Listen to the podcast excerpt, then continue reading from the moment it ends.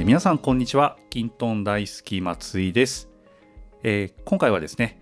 ゲストにですね、まあ、あの、キントンに、まあ、いつもはユーザーさんにもお越しいただいているんですが、今回はですね、まあ、あの、ユーザーさんというよりもですね、まあ、キントンにこう関わる、えー方々という中で、まあ、キントン活用研究会というのがですね、まあ、一つあのキントンのこうコミュニティの世界の中では、まあ、あのなんというか有名というかですね非常にこう大きな存在であるかなと思っているんですけれども、えー今回はですねそちらの、え管理者を務められている、えー加藤さんに、えお越しいただいております。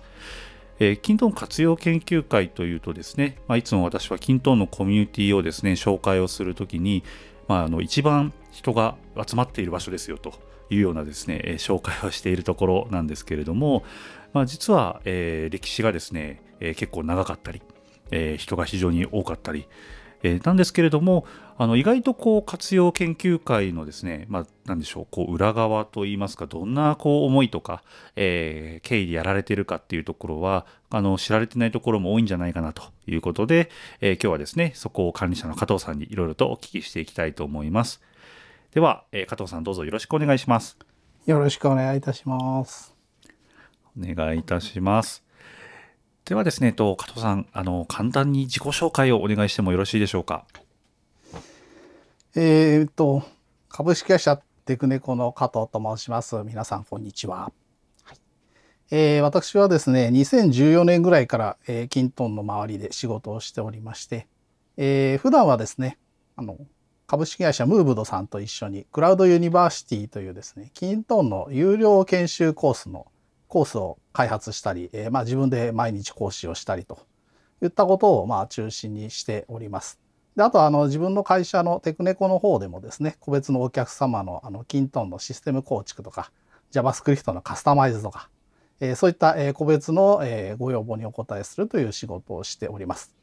えーこれが大体2014年ぐらいからなんでもう7年ぐらいですかね、えー割とキントン長くやっております。よろしくお願いします。よろしくお願いします。あの私の中ではもうあの先生というイメージがですね非常にこう強いと言いますか、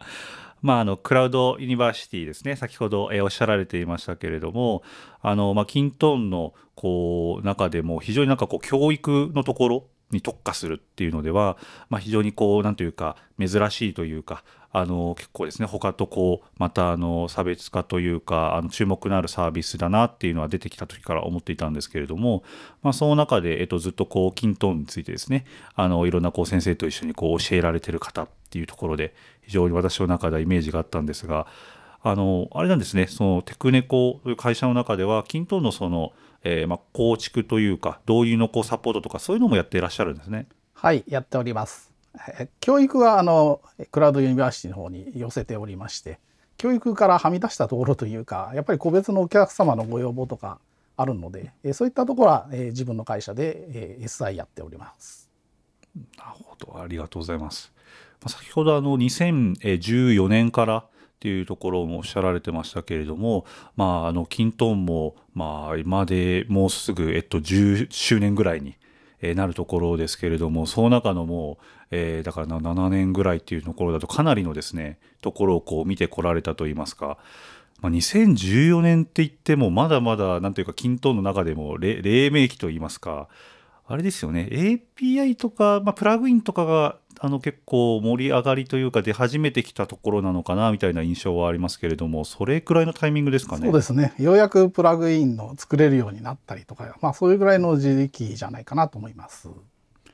そうですよね最初の本当に一番最初のキントンっていうと実はこう API とか、えープラグインとか、まあ、そういったですね機構のところもなくですねまあ本当に今で言うとこうライトコースみたいなところから始まっていたところがなんかいよいよこう最近で言うとこうエコシステムなんて言いますけれども、あのそういった世界がこう広がり始めていた時期っていうところかなとは思うんですが、まあ、今日、まあ、そんな中でもお聞きしていきたいのが、えー Facebook の、まあ、Facebook グループ、えーという機能をですね、えー使った、まあ、私はこうコミュニティかなとは考えてるんですけれども、キントン活用研究会というグループ、はい、こちらについてですね、お聞きしていきたいと思うんですけれども、えーこれも2014年から始まってますよね。えーっと、正確にはですね、2014年の6月からですね。うんうんうんこれはあれですか？先ほどのあの加藤さんのキントンを始めた時期とこう重なるっていうところだとあのまあなんかこう始めていったんで情報をこう何か集められるような場所というかそんな一応連動して始まっていったイメージなんですかね？そうですね。あのまあ、キントーンに、まあ、着目して、研修をやろうっていうふうな話になったのがですね、えー、まあ、同じ2014年の4月とか5月ぐらいの時期なんですけども、当時はですね、あの、キントーンに関する情報が全然少ない時期でございまして、えー、はい、まあなんどこを見ればキントーンの話ってテクニカルにもそのマーケティング的にも調べられるんだろうみたいなですねまあ、デベロッパーネットワークはもう当時あったかなと思うんですけれども、まあ、それ以外、えー、やっぱり情報が少ない時期でしたので、えー、とりあえずあの Facebook の中にですね、えー、ここのところをずっと縦に見ていれば、えー、キントーンというキーワードが入るいろんな情報がですね一通りはまあ抑えられるようにしようと思って始めたのが、えー、Facebook のキントーン活用研究会というグループになります。なるほど。あのちょっとグループの概要のえー、でしょうね、テキストというか、紹介文があるので、ちょっと一部読まさせていただきたいと思うんですけれども、えー、サイボーズ、キントーンに関するニュース、イベント、セミナー、事例、ノウハウ、宣伝を投稿してください。また、キントーンでこんなことをやりたい、ここがうまくいかないけどどうしたら、えー、キントーンでこんなことをやってますなどの話題を歓迎します。ということで、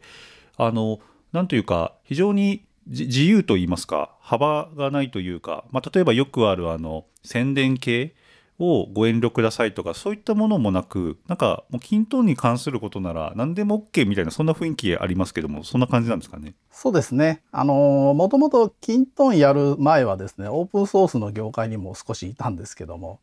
まあ、あのオープンソースですとやっぱりグループによってはその商用禁止じゃないですけども宣伝をすごく嫌う、え文化も多少ありましてですね。個人的にはあのちょっとそういうのとは一線を画したいというかやっぱり均等でみんなであのまあ儲かりましょうっていうのはあれですが、えー、ちゃんとお金を回していきたいというふうなことで、えー、特に商用利用も禁止してません。そうですよねあの、まあ、私はいつもこの活用研究会を紹介するときに、まあ、その均等の界隈の中でも一番人が集まっていて一番あの最新の情報が流れてくるっていうようなところっていうふうに紹介はしてるんですけれどもまああのなんでしょうねいろんな場所はありますがそれこそそのコミュニティ的な情報も来れば均等の本当に最新のアップデートも出てくればあのどこかのこうパートナーさんがこんなサービス始めたよみたいなそういった紹介とかも出てきたりするっていうことで、まあ、最初にあの均等の情報をこう集めていきたい縦に眺めていきたいっていうのがありましたけれども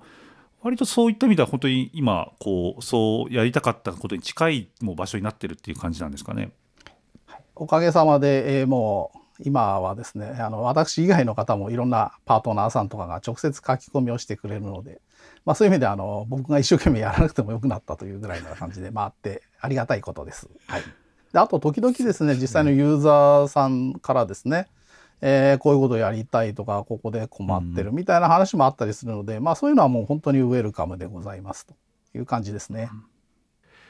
なんとこう今ではメンバーがえー、今時点でちょっと惜しいんですが1997人ということでまあもうほぼほぼ2000人ということでですね。いや2000人のこうコミュニティグループってまあまあなんかこう規模というかこうなんていうか大きさを感じるんですけれども。どうどうですか？2000人っていう数にはどんなふうに思われてますか、はい、フェイスブックのグループもですね最近はちょっとあのスパムとか割と増えてきて、うん、まあ、あの困った人とかもいたりするわけですがえー、キントン活用研究会の場合はですね多少のそういうのフィルタリングをして入会審査を厳しくしておりますので、えー、ここ半年ぐらいはですねあの数が一方的に増えるんじゃなくて、まあ、本当に必要な人が必要なだけ入ってきていただいてるという、まあ、そんな感じの地味な増え方ですね。ですねまああと2000人まで今日の時点で3人ぐらいですかね。まあそんな感じでのんびりやっております。はい、はい、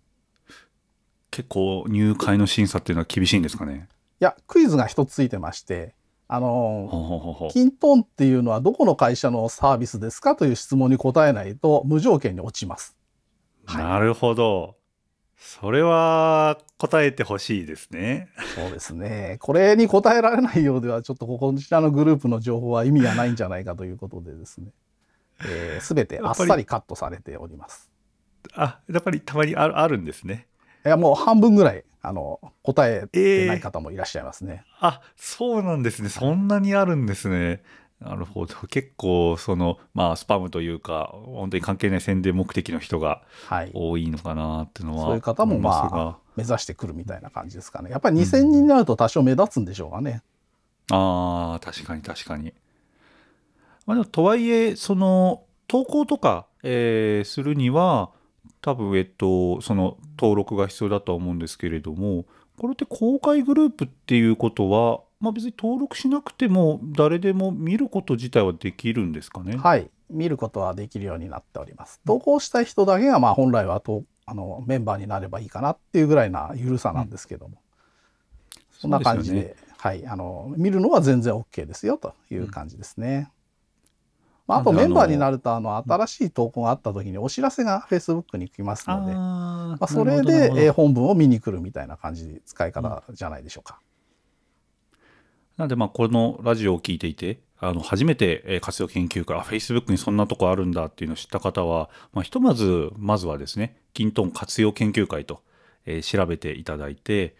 えーそしたらもう中があの投稿とかも見れますので、まあ、その上であのちゃんとその審査をですね、えーくぐり抜けていただいて このラジオを聴いてる方だったら、まあ、間違いなく答えられるとは、はい、思うんですけれども、えーそれでですねぜひ入会といいますかあの一緒にですね参加してほしいなっていうところは思いますがあのほどなるほどありがとうございます。そうですね。あの、そういう意味だと、事前にちょっと加藤さんとですね、あの、お話ししていたときに、私としてその印象的だったんですけれども、えーまあ、その、キントーン活用研究会ってどんなところかっていうのをですね、お聞きしたときに、えーまあ、その、キントーンのですね、えー新聞だと。あの、まさにこう、今の話題がこう、ざーっと、えーこう流し見ができるといいますか、まあ、そういったところだっていうふうにおっしゃられていて、あのそういったところを目指してるというか、まあ、今実現してるっていう感じですよね。はい、そうですね。まあ、もともとの始まりがキントーンの情報を漏れなく、えー一箇所にまとめておきたいみたいなところから始まっていまして、うんまあ、その関係でこう、まあ、見ていただくのをメインに集めるという感じで進めてきましたと。まあ、それで、まあ、今結構いろんな方も書き込みはしていただいてるんですけど、まあ、基本的には見て、えー最新の情報なり必要な情報を得ていただくという場所になってますね。ございます。まあ、そ本当にその2014年当時っていうと、えーまあ、なん。でしょうね、均等の先ほど情報が全然なわからないというか、どこにあるかわからない、まあ、そもそも発信されてないっていうところもあったかもしれないん。ですけども、まあ、キントンカフェが2013年から、えーまあ、こう徐々にこう始まっていったところっていうところも思うと、本当にそのウェブの発信もそうですし、コミュニティって意味でも、まあ、今でこそツイッターとかなんか盛り上がってたりとか、キントンカフェとかも毎月こういうとこ開催されてるとかありますけれども、当時って本当にそういったつながりというか、えー情報もですね、なかった時の中では、あの、まあ、ここがですね、こう求められていったというか、まさにキントン新聞っていうのの必要性っていうのは、非常にこうあったんじゃないかなっていうところも、あの、思うところではあるんですけれども、そうですね、まあ、ちょっとこう、あえて他のところでのっていうのを聞いてみると、まあ、最近だと、金コミとか、えーまあ、ツイッターも、そういったユーザーさんの交流も盛り上がっていたりとか、えーそういったなんかよりこうコミュニティ的ななんか方ってこうすごく、えー盛り上がってきてる気もするんですけれども、なんかその活用研究会でもそういった交流とかをもっとなんか進めていきたいなみたいなそんな思いもあったりするんですか？そうですね。今2,000人弱のうち、まあ、実際そのアクティブに読んでいただいている方が、まあ、どのぐらいいるかっていうと、まあ、ざっくり、えーデータはあの管理者側には上がってくるんですが、うんえーまあ、ニュースの内容にもよりますけども、まあ、半分から8割の間ぐらいは、あえー記事によっては皆さん見ていただいているとうんうん。いうことで、まあ、比較的あのなんうんですかね。あの皆さん興味を持ってわざわざ見に来ていただける感じですかね。でまあ最近ほ確かにあのいろんなとこにコミュニティとかいろんな情報とかあるんでちょっと昔とは逆にですねいろんなとこにありすぎるのでそれのまとめが一個必要かなみたいな感じの役割にちょっと変わってきたかなとは思っております。ただじゃあまあここでなんかイベントをやるかとかですね、えーなんかそういうのは、まあ、今のところあんまり考えてない省エネ運転ですかね。はい、そんな感じです。ありがとうございます。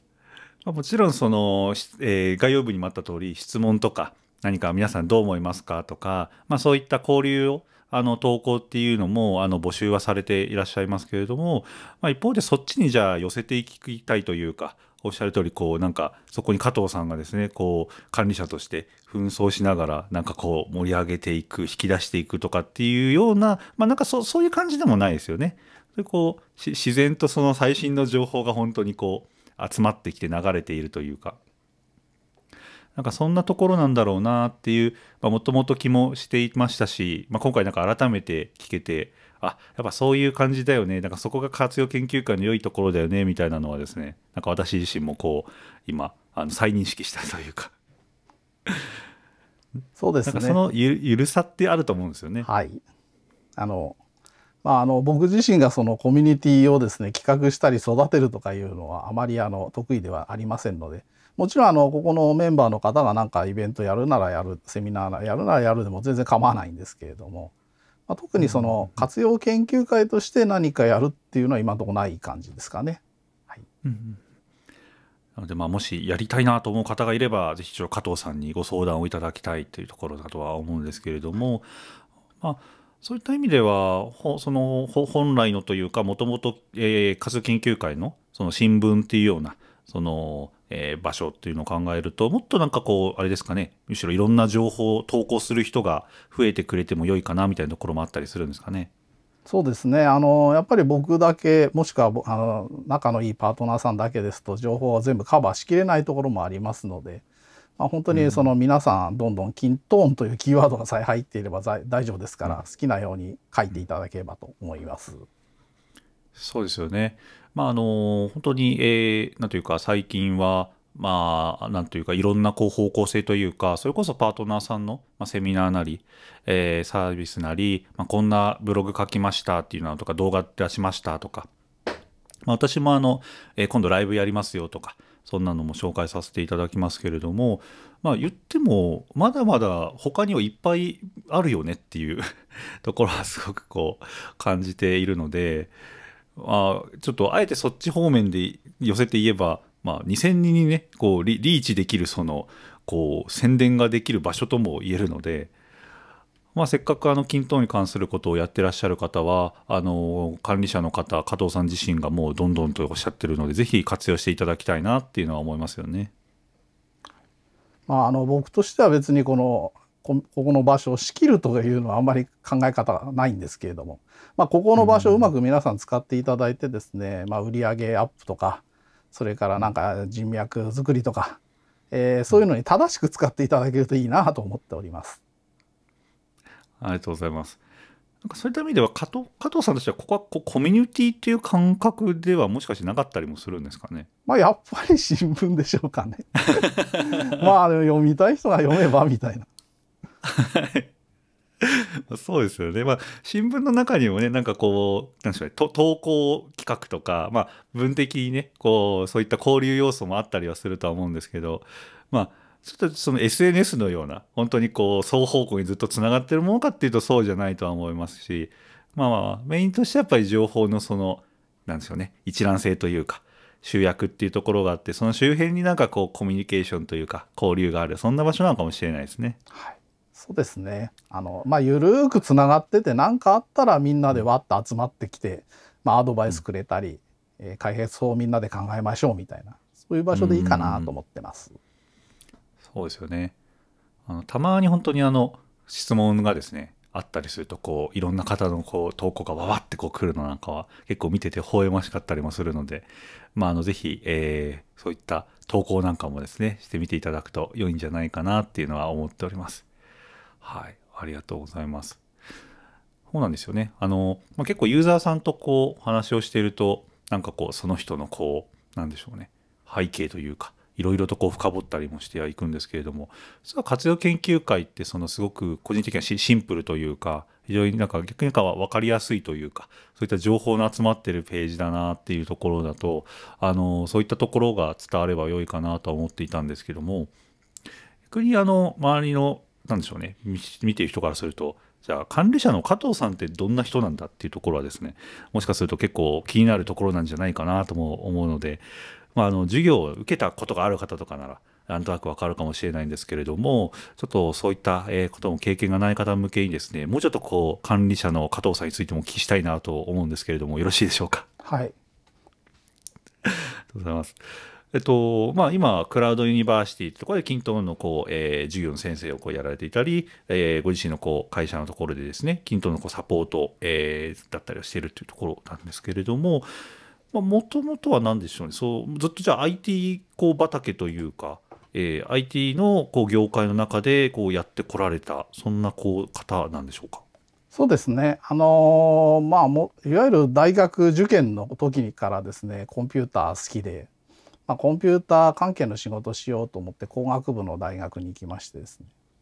で、えー、まあ大学出た後もずっとソフトウェアの関係の仕事をいろいろと転々としてきました。で、そのまあ流れというかまあ終点として今、キントンをやってるって感じでしょうかね。うん加藤さん自身もこうエンジニアといいますかそのコーディングをして、え開発を、えされるっていうところもやってらっしゃるわけですよねその今まで経歴としても今も。はいあのまあ1987年ぐらいはあの C のプログラマーでした C 言語のね。そのなんでしょうね。こうエンジニアのこう経歴の中で途中でこう先生をやったりしたことも出てきたみたいなそんな感じなんですか？はい。あのまあいわゆるそのプログラマーみたいな仕事してる人ってなんか人と話すのが苦手みたいな方も多いかと思うんですけど、まあ、僕の場合はまあすごいプログラマー書けませんでしたけど人と話すのはそんなに苦じゃなかったのでですねまあ、えー、なんていうんですか、飲んで歌って踊れる技術者って当時言ってたんですけど、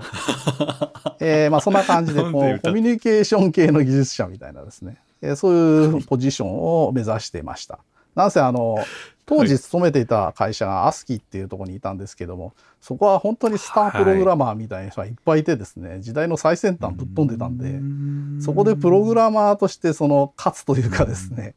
えー、一番になるのは、まあ無理だわって感じでしたんで、ちょっと違う方向に振ってみたっていう感じですね。最初は本当にその加藤さんもそういったスタープログラマーの道というかそっちでこうあのすごいのなんか作ってみたいなみたいな思いもあったんですか？はい。あのプラグプログラミングは昔からも今も大好きなんで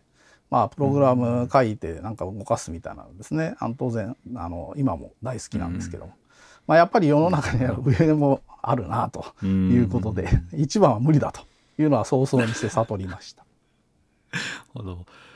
なんかもっと辿っていくとその加藤さんとその、まあ、プログラミングというかコンピューターというか当時はそもそももしかしたらコンピューターというものではないかもしれないんですけれどもあのそこのなんというか出会いというかどどういった方あの流れでそこの業界の方になんか進んでいく感じなんですか？あの僕がですね、えーと、大学に入った年いわゆる大学1年生の年がですね、うん、1980年なんですよ。で1980年ってどんな感じだったかっていうとその23年ぐらい前にいわゆるそのパソコンのご先祖様でまだ当時はマイコンって言ってたんですけども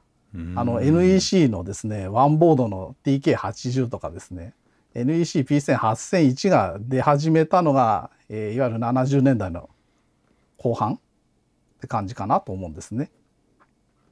で、えー、それで80年代、まあ、大学にいてですね、まあ、大学の頃はいわゆるパソコンがようやく普及してきた頃で、まだあのパソコンって言っても、ベーシックと同意義でして、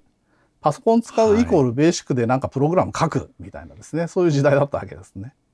そこでプログラミングとか。Windows みたいな、はい、Windows とかなんかそういうのがある世界じゃないですよね。まだあの OS とかいうのは全然ない時代ですよね。MS-DOS のそのまた前ですから。はい、もう電気入れたらなんかベーシックのプログラムを自分で入れないと動かないってか何もしないみたいなそんな時代でしたね。なるほど。そこからじゃあ触れて触れていたのは何でしょうねなんかこう自然とあれですか？ごご家族のこう関係とかでなんか触ってたとかそんな形だったんですか？えっとですね順番から言うとやっぱりあの大学行く前に本当はパソコン買いたかったんですけど、まあ、NEC の P18001 とかね、はい、あの当時流行っていたので。でもそれやっぱ大学合格するまでダメとかよ 家族に言われましてですね、えー、大学に入ってからようやく自分のパソコンを、えー、お金自分で出して買ったみたいなそんな感じですかね。あとまあ工学部なんであの研究室にはあの、えー、富士通のパ,、まあ、パソコンとかですねあともっとでっかい IBM の汎用機とかですね。そんなのもありましたけどね。そういうところで、えー、コンピューターを覚えました。じゃあなんかこう、まあ、最近だとコンピューターをこう触っていく中でとか、まあ、例えばお両親が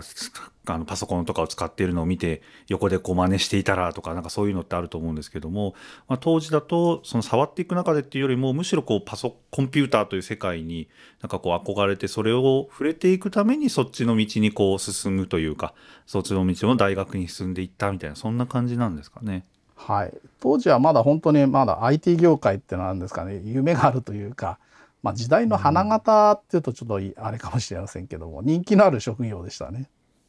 あなるほど。そうですねあの恥ずかしながら私はまだその80年代当時だと生まれていないところなので なかなかこう実感のないところではあるんですけれどもそうですね私がこうあの就職する時だともう周りにパソコンがこうあるというかそういうのが当たり前だったこう感覚からすると当時っていうのはまた全然こう違うあ感覚だったんだなみたいなのを今しみじみと思っていたところではあるんですけれども。なるほど。そこでま入ってって、えー、加藤さん自身がエンジニアとしてやっていきつつ、まあ、こう周りとの差別化というかしていく中でそのコミュニケーションもというかその、えー、歌って踊れるというか そういった人とのつながりもですね、えー、得意なそのエンジニアっていう方に進んでいったという中で、えっと、キントーンとそうですね、なんか出会っていくまでの、なんでしょうね、流れというか、そのあたりってざっくりどういった感じだったんですか？あのまあもともとプログラマーではあったわけですけどもいわゆるその業務系のアプリケーションまあキントンだとアプリって言いますけど、はいアプリケーションってなんか画面にこうフィールドがペタペタ並んでてですねそこになんか入れて保存ボタンを押すと中でガラガラポンと裏で計算をしてですねでなんかプリンターなりに出てくるみたいなですね。まあそんな感じですよね。だそうするとそのまあ画面のレイアウトとか見た目は違うにしてもやってることはなんかいつもなんかここにフィールドを出してここになんか入力されたらああしてこうしてみたいな処理をずっと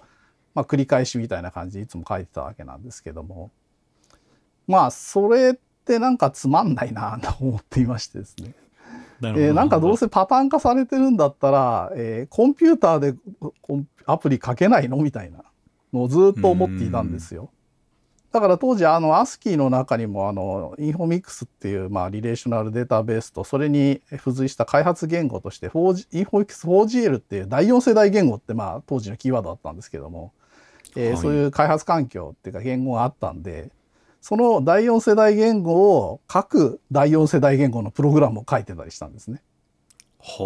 つまりはデータの構造さえ分かればまあそれに入れて出してっていうのって書けるよねっていう理屈でずっとそれをまあ主に作ってたりとか、あそうやって遊んでたんですけど。まあ多分それがですねその後もずっと来ていていかにプログラムを書かないでアプリを動かすかっていうかまあプログラムの部分はコンピューターが書いてくれよみたいなですねそういうのをずっと考えていたんですね。だからそれがまあ今で言うとあのローコードとかノーコードっていうセグメントなんでしょうけど。当時はまだそんな言葉全然なくて。とにかくコンピューターでコンピューターのソフトを書くみたいなそういうことを一生懸命ずっとやってました。でその流れで、えー、キントーンっていうか、まあ、その前のデジエっていうのが、まあ、サイボーズの場合あったと思うんですけど、はい、まああのある会社でですね、今度上質をやっていた時に、あの、サイボーズオフィスとかデジエを入れましてですね、まあ、デジエ、まあ面白いんじゃないかとか思ってたわけなんですね。うんだからまあいわゆるエクセルのシートがインターネットもしくはサーバーの方にあるみたいなそんなイメージでいたんですけれども、でそこからまあキントンが出てきたのかなって思うんですけどね、まあ、キントンちょっといじってみるともう本当にプログラム書く必要はないんでこれは面白いなと。でサーバー買う必要もないですしね。そういう意味ではあの非常に、えー、面白いサービスというかプロダクトだなと思いました。なるほどありがとうございます。まあ、まさに今紹介していただいたデジエが、まあ、キントン前身といいますか、えーまあ、そのパッケージあのクラウドじゃなくてあのサーバーインストールする時代の中で、えー、キントンのようにそのパーツをこう組み合わせて、まあ、キントンはそのドラッグドロップとかではなかったんですけれども、えー、機能をですねここに設定してみたいなのをマウスでこうコチコチと押していくと、えー、まあ、フィールドができてみたいな、まあ、そういったところは結構近いところがあるんですけれども、まあ、そこをよりなんというかクラウドに合わせてというか、えー、シンプルにして誰でも使えるような、え、っていうようなインターフェースを目指したのが、まあ、キントーンっていうところではあるので、まあ、まさになんかそこに可能性を感じていただいたのはすごくあの我々としても嬉しいなというところでは あったんですけどそうですねその2014年当時にキントーンにこう関わっていくっていうところだと、まあ、今ほど加藤さんはなんかこうキントーンに関わっていってるようなそんなイメージは持たれてこう関わり始めたんですか？あの株式会社テクネコがですねできたのが2008年ぐらいなんですけれども、うん、まあその8年から14年までは何をやったかっていうとどっちかというとこう一品物のシステム構築ですね。本当にお客さんがこういうことをやりたいんだけど、はい、から始まってじゃあ言語は何でデータベース何にしましょうとかそういうもので画面周りとかも全部一品物で作ってるようなですねそういうシステム構築の仕事をしてましたと。だそうするとですねやっぱりその毎回毎回何て言うんですかね同じようなことをやらなきゃいけないっていうかユーザーの登録画面を作る必要がありますねとかね。はい、えー、なんか本質的ないところにセキュリティが面倒くさかったりとかですね。本質的でないところに手間かかるので、えー、しかもスキル的にもやっぱりこうなんていうんですかね。毎回違うものが求められたり、えー、一仕事をガッと集中してガッと暇になるとかですね。会社の売上的にもちょっといろいろと問題がありまして、まあ、そんな中でですねやっぱり kintone っていうのはある程度こう安定していけそうじゃないかというのに気づいたのが2014年ぐらいの話ですかね。なるほど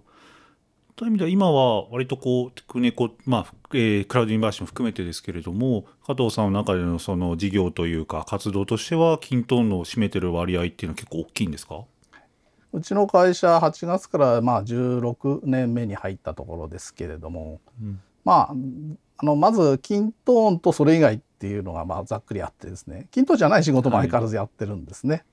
なので、うん、今今ですと均等はまあ8割ぐらいが均等のお仕事という感じですね。でそのうちの、えー、8割のうちの6割ぐらいが研修の、まあ、ビジネスといいますか研修事業、はい、残りが、えー、お客さんの一品物の均等構築みたいな。そんな感じでやっております。まあ、でもこう8割もあのなんでしょうね均等であの申請していただいてるっていうのはなんかこう割り差しとしてもすごく嬉しいことだなと思うんですけども。なるほどなあの教育の方を最後にちょっとお聞きしていきたいなと思うんですけれどもそのずっと均等に関して教育をされてきた中で、まあ、2014年からっていう、まあ、今こう約7年ぐらいの、えー、スパンっていう中ではなんかこう変化というかまあ、 kintone ももちろん変わってきてるんですけれどもそれを受ける方の変化とかって何か感じられるものとかってありますか？まずあの数のボリュームがですね全然違ってますね。えー、やっぱり kintone というか、えーまあ、 Cloud University の研修を始めた頃はですねなかなかお客さんが集まらなくてですね、えー、まあその月の予定がキャンセルになっちゃったりとかですね。そういうことも結構多かったんですけどもまあ、最近は、えー、割とコンスタントにお客さんに来ていただいてるという感じですね。で、うん、サイボーズさんがいろいろ最近いろんな、えー、マテリアルといいますか技術資料とか出してるのであとそのダイレクトマーケティング部の無料セミナーとかも、それ以外のものもいろいろやられてるので、研修受ける人いなくなっちゃうかなと思ったんですけどもいやそういうわけでもなくみたいな感じでまあ淡々と、えー、お客さん受講されてるという流れでしょうか。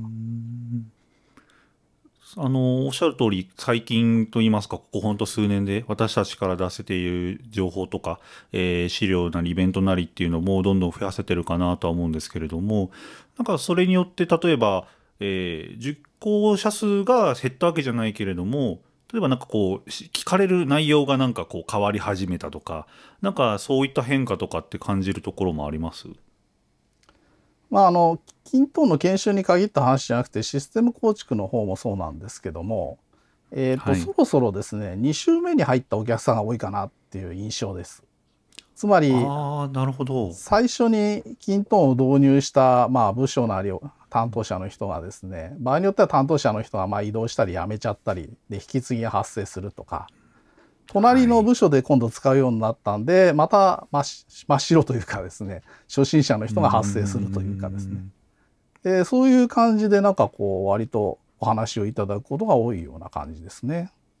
なるほど。じゃあ、まあ、キントン自体は、まあ、そのアプリの数というか、その定着というか、あの、本当にゼロからからきしではないので、ある程度、こう、社内では使われているんだけれども、あの、担当者自身は引き継いだばかりで、もう何もわからないというか、結構そ、そういう状況が多かったりするっていうイメージなんですかね。はい、そうですね。そういう人、やっぱり相変わらずと言っていいのが、まあ常にいます。なるほど。そうですよね。確かにこれだけキントンも、まあ時間というか、あの、経ってから経ってくると、おっしゃる通り、最初の担当者さんがさ、まあ様々な理由で、あの、離れたりとか変わっていくっていう中では、まあなんか私もそういったところは感じると言いますか、あの、そこの方に意外となんか我々の情報で届いてなかったりすると言いますか、あの担当者さんとか契約の窓口の方にはメールが行ってるんですけれども、そういったね社内の方でエスカレーションされた人には情報が届いてないっていう中でもしかしたらこう困困ってもっと勉強したいなっていう中でこう結構問い合わせが増えてるのかもしれないですね。なるほどなありがとうございます。そうですねなんかこうまあなかったらなかったでもいいんですけどなんか他にいや今こういう変化を見ていてなんかこういうのって必要だよねっていうその、まあ、我々サイボーズにもいいですけれども キントンにもいいですしなんかこう感じてるこの実感のあの7年という中での変化の中でなんか他に思うところというかなんかこうあったりされます？うんまあやっぱりお客様もですね、えーまあ、少しずつ変わってきてるというかまあ研修の受講生は最近システム会社の方は少し減ってる傾向にありますかね。だまあそういう会社はまあ会社の中でその、えー自分で、えーうん。上司とか同僚から勉強できるようになったりとか。あとまあデベロッパーネットワークの方も充実してきているので、まあそれを見ればもう一人でも勉強できるのかなっていうのはあるかと思います。うん。ただやっぱりそのエンドユーザーさんというか実際に業務をされる方っていうのは常に新しくキントーンに入ってきてですね。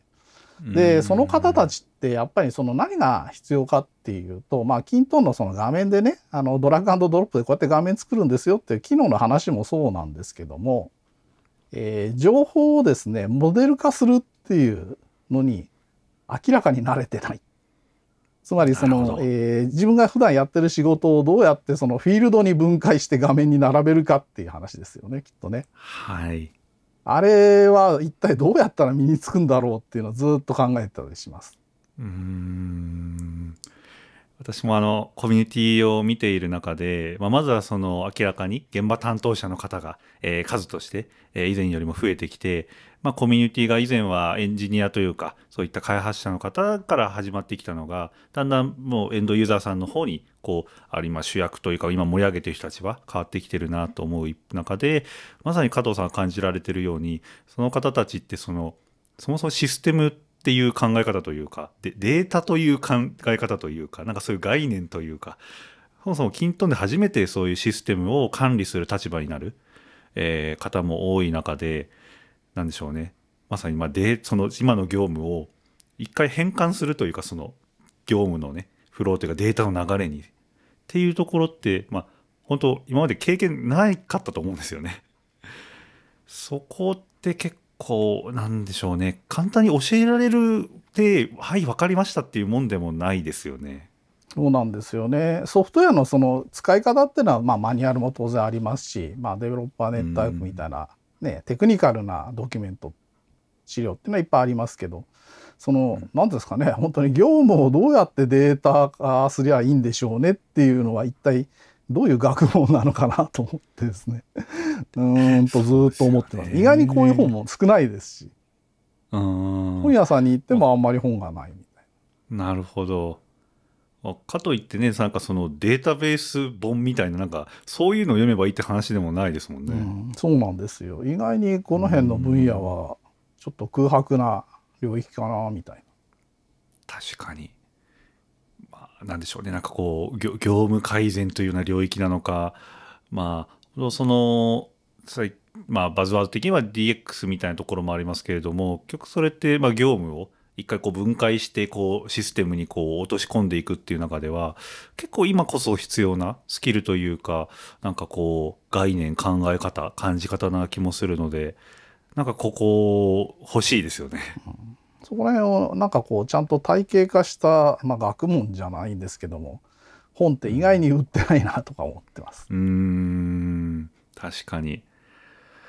なんでしょうね。なんとなくこうコミュニティでもそそのなんか雰囲気というか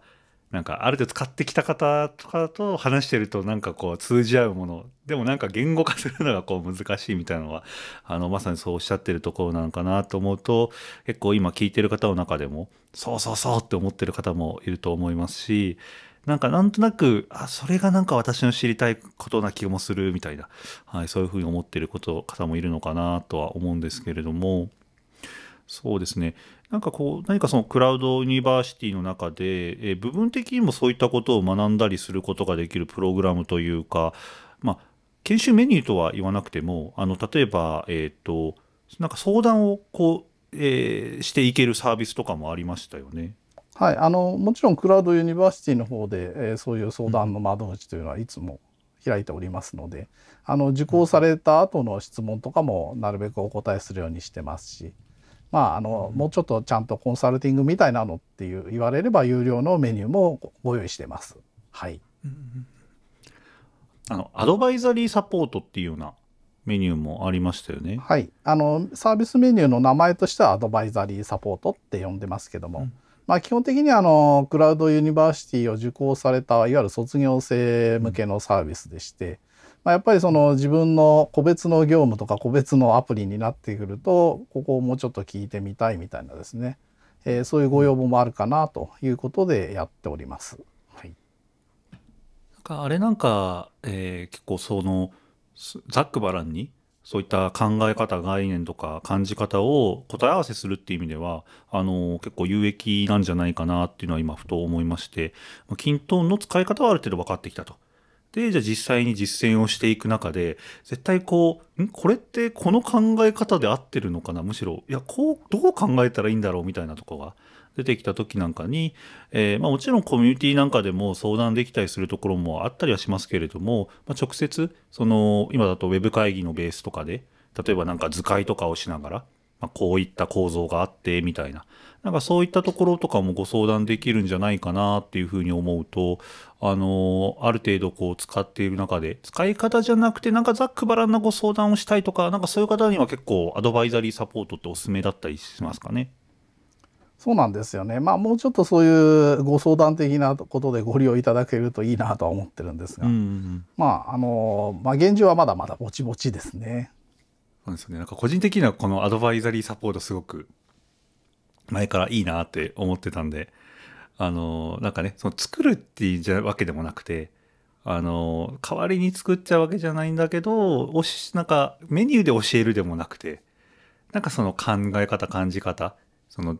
kintone で使っていく中で、本格的なデータベースをしていたわけじゃないんだけれども、なんかこの自分の周りにあるそのデータという考え方をですね、あの相談していきたいみたいな方にとっては良いんじゃないかなと思うので、まあ、ぜひぜひよければあのご検討してみていただければなっていうのは思っております。ぜひあのご検討ください。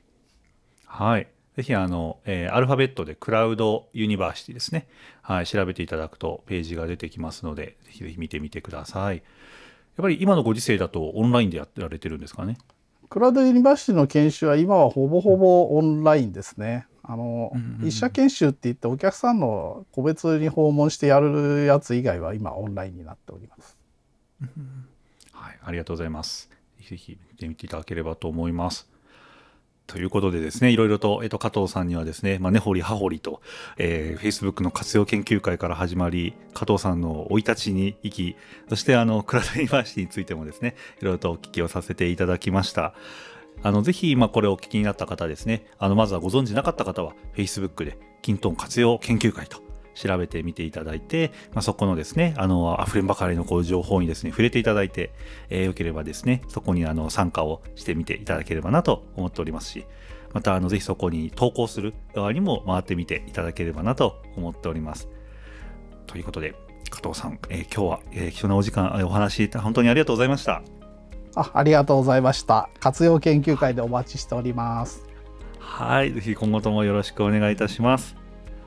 ということで、えっと、金スキラジオではですね、今後も、え均等に関わる様々な方にお話を伺ってまいります。えー、ぜひですね、えー、この活、え、ラジオを通じて、均等の皆さんの活用が、えー、もっと深まっていければ嬉しく思います。それではどうぞ次回もお聴きください。ありがとうございました。さようなら。さようなら。